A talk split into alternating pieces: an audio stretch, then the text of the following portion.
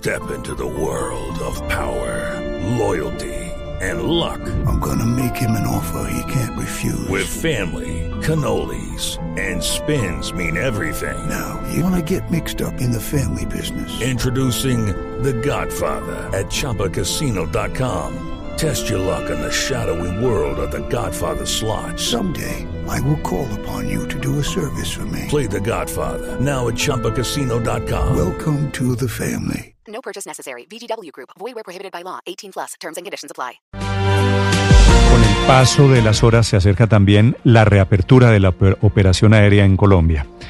El gobierno autorizó ya el piloto de reapertura para el aeropuerto de Río Negro, que es el aeropuerto internacional que sirve a Medellín, aprobado por diferentes instancias del gobierno. Señora ministra de Transporte, Ángela María Orozco, buenos días. Buenos días, Néstor. Buenos días a todos su mesa de trabajo y a todos sus oyentes. Ministra, ¿cómo va a ser el regreso de los vuelos a Colombia? ¿En qué condiciones? Eh, mire, como siempre lo hemos dicho, va a ser algo gradual y paulatino. Ya lo que acaba de autorizar el Ministerio del Interior y el Ministerio de Salud es el plan piloto para el aeropuerto de Río Negro. Este plan piloto involucra las rutas de Río Negro con los aeropuertos del municipio, el aeropuerto de Palo Negro, de Lebrija en Santander, que ya está autorizado, y el de Cúcuta. Esos dos, como saben, ya había iniciado. Pero aquí se le ha añadido también el aeropuerto de Pereira en Matecaña, el aeropuerto eh, LDN en Armenia, la Nubia en Manizales y el aeropuerto internacional Gustavo Rojas Pinilla, localizado en San Andrés. Sí. Eh, estos Ministra. municipios tienen que mantener las capacidades para la vigilancia y el control en salud pública según establecen los protocolos de bioseguridad y la recomendación es que se solicite por parte de las autoridades civiles la toma de prueba de antígeno o el certificado de, de otras alternativas diagnósticas máximo dos días previos al vuelo para acceder a territorios que no tienen COVID o que tienen baja afectación de COVID. En el caso, por ejemplo, de para acceder al archipiélago de San Andrés, el aeropuerto en, en el aeropuerto Gustavo Rojas Pinilla se tiene que implementar de manera obligatoria esta medida excepcional como prueba piloto para la reactivación de la actividad aérea con San Andrés, teniendo en cuenta su condición de baja afectación. Eh, como sabe, pronto podremos eh, darles más información en detalle de cuántos vuelos serían, cómo serían. Esto, como digo, es apenas se expidió la comunicación del Ministerio del Interior. Se viene trabajando desde hace varios días entre el Ministerio del Interior y el Ministerio de Salud precisamente para esta autorización y en la medida en que más alcaldes y gobernadores lo vayan solicitando, ambas autoridades irán evaluando las condiciones de cada área para dar los lineamientos para la aprobación de, de la reactivación gradual y paulatina de este sector. Ministra, para el caso del aeropuerto de Palo Negro, de Bucaramanga, del Camilo Daza, de Cúcuta, del Matecaña de Pereira, de la Nubia de Manizales y el Edén de Armenia, el Ministerio del Interior dice que es recomendable que se haga una prueba de antígeno 48 horas antes de que el pasajero tome el vuelo. ¿Esto debe salir del bolsillo del viajero o debe ser pago por la aerolínea o quién cubre los costos y quién hace los controles? Eh, los controles se hacen por la autoridad sanitaria en cada aeropuerto, sanidad aeroportuaria, que involucra a las secretarías de salud de cada municipio y obviamente corre por cuenta del viajero. Eso va por cuenta del viajero. En el caso, en el caso de San Andrés, es obligatorio contar con la prueba negativa para poder viajar. Así es, tal cual. ¿Por qué en San Andrés es distinta la situación frente al resto de ciudades? Eh, por la connotación de isla que tiene y obviamente por la evaluación que ha hecho el Ministerio de Salud de su oferta en servicios de salud. Eh, desde ese punto de vista, lo que ha hecho el Ministerio es dar una recomendación para los demás municipios que no tienen esa condición y que por evaluación hecha por el Ministerio de Salud, pues lo ha adoptado como recomendación, pero en el caso de San Andrés lo ha adoptado como obligatorio. Ministra, pero en la práctica, para quienes quieran o necesiten viajar, ¿qué va a pasar después? Es decir, por ahora se aprobaron los protocolos, se pidieron permisos, se tienen permisos, eh, ya depende de la autoridad local. ¿Cómo ve usted ya en la práctica cuándo empezarían de pronto a funcionar algunos aeropuertos y, eh, y a qué nivel, en qué porcentaje de operación? Mire, lo primero es, este piloto ha sido solicitado por las autoridades locales. Luego, lo que es claro es que este es un ejercicio que se ha hecho de manera conjunta. Eh, obviamente, la expectativa en cuanto a número de vuelos, yo sí quiero decir que no es que se va a reactivar de manera inmediata lo que existía. Y, cuando uno mira y evalúa lo que ha pasado en los distintos países del mundo que han venido recuperando los vuelos domésticos de manera paulatina, es que en ningún caso de los casos que hemos revisado se ha llegado a más de un nivel de 5% de la operación normal que se daba en situaciones pre-COVID. Luego, esto va a depender de la demanda y la oferta, de la demanda fundamentalmente, pero claramente cuando uno evalúa lo que ha sucedido en los países que reactivaron previamente el transporte aéreo doméstico, eh, la digamos, los vuelos no han llegado más allá del 5% de su operación natural o regular. En algunos casos, y ese ejemplo nos lo pusieron, en el caso, por ejemplo, de Ecuador, en la ruta Quito-Guayaquil, la primera semana hubo muchos vuelos, pero porque había muchos vuelos represados pero luego cuando pasó esa primera, esa primera demanda de vuelos de gente que tenía un represamiento para hacer ese desplazamiento, no se ha recuperado más allá del 5% de la operación habitual.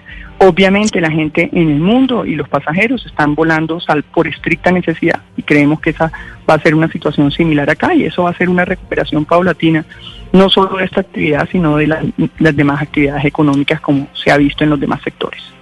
Ministra, ¿cómo es la idea de hacer pruebas PCR o pruebas rápidas antes de los vuelos a los pasajeros? Y si eso no es sencillamente otro palo más en la rueda para reactivar los vuelos. Eh, mire, ese es, como digo, se adoptó de manera obligatoria para el municipio de San Andrés por las condiciones de su sistema de salud. Estas son decisiones que toma el Ministerio de Salud.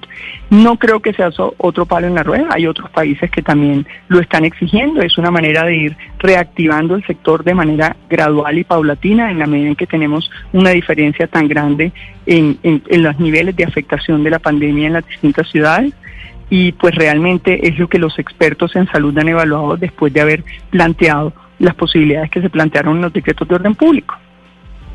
Señora ministra, apenas se habla de vuelos, los oyentes comienzan a ilusionarse con la posibilidad de volver a comprar tiquetes, con la posibilidad de volver a viajar.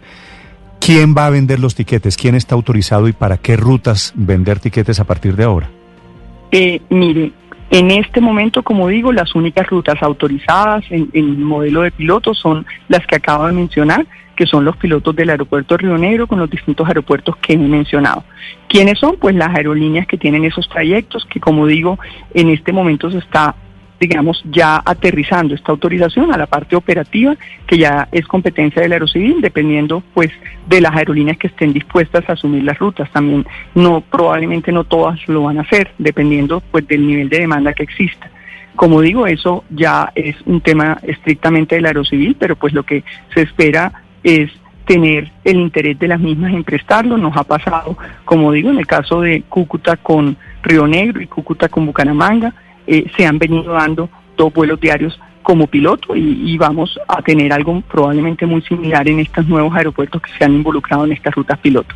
¿Quiénes? La venta la, harán las aerolíneas, las aerolíneas que estén interesadas en retomar sus vuelos ordinarios y este es un ejercicio que se ha venido construyendo con la aeronáutica civil. Ministra, sobre el aeropuerto El Dorado anoche, el ministro de Salud anticipó que seguramente el primero de septiembre comienzan los pilotos. ¿Qué tan avanzado está el trabajo con el aeropuerto El Dorado y cuándo se decide si el primer vuelo se autoriza a Cartagena o a Barranquilla?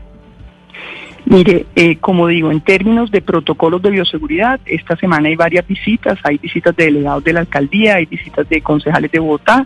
Nosotros fue uno de los primeros aeropuertos que se visitó por parte de Aerocivil en la verificación de protocolos. En términos de protocolos está al día. Ahora ya es, como digo, como en el mismo caso de Río Negro con los demás aeropuertos, una decisión de los alcaldes de Bogotá con los demás municipios, origen y destino, de cuáles serán los primeros que se reactivarán, como se ha venido haciendo y como se acaba de autorizar para todos estos aeropuertos que mencioné. Sí, ministra, le pregunta a un oyente lo siguiente, ¿por qué cuando Antioquia tenía buenos indicadores de COVID estaban los aeropuertos cerrados y ahora que los contagios están disparados en Medellín y en Antioquia, el gobierno aprueba reabrir justo el aeropuerto Río Negro de Medellín? Eh, este es un trabajo que no es solo del gobierno nacional, lo hemos hecho de la mano con los gobiernos locales y como digo, ha sido un trabajo que, como ustedes saben, lleva varios días en evaluación por parte de las autoridades, tanto locales como nacionales, en términos de salud.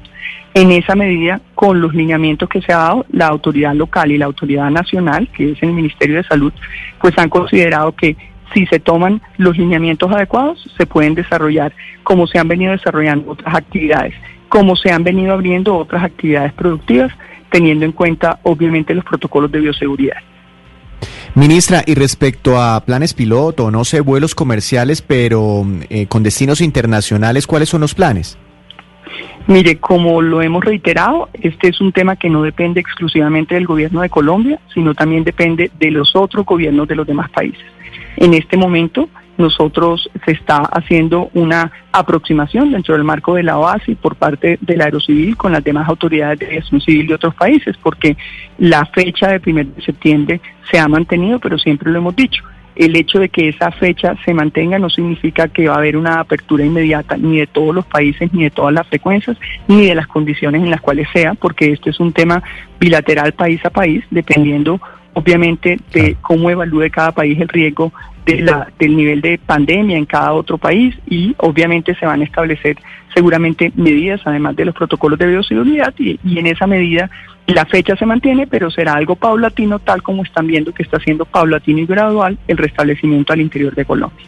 Es la ministra de Transporte, Ángela Orozco, sobre la reapertura hacia la normalización o hacia el regreso, por lo menos, de vuelos domésticos y eventualmente internacionales. Gracias, ministra, por la explicación. Muchísimas gracias a ustedes. Hello, it is Ryan, and I was on a flight the other day playing one of my favorite social spin slot games on chumbacasino.com. I looked over the person sitting next to me, and you know what they were doing? They were also playing Chumba Casino. Coincidence? I think not. Everybody's loving having fun with it. Chumba Casino is home to hundreds of casino style games that you can play for free anytime, anywhere, even at 30,000 feet. So sign up now at chumbacasino.com to claim your free welcome bonus. That's chumbacasino.com and live the Chumba life. No purchase necessary. Group. Void prohibited by law. See terms and conditions. 18 plus.